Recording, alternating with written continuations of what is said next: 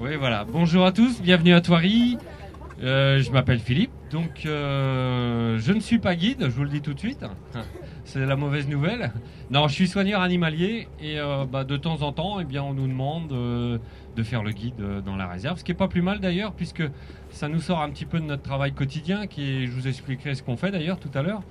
Et puis ça nous permet bah, de communiquer, de communiquer, de parler un petit peu de notre travail et de parler surtout des animaux. Voilà. Qu'est-ce qu'on va visiter? Eh bien, on va visiter deux continents. On va commencer par le continent africain qui va faire à peu près euh, 80% de notre visite. Et ensuite, eh bien, on terminera par le continent américain.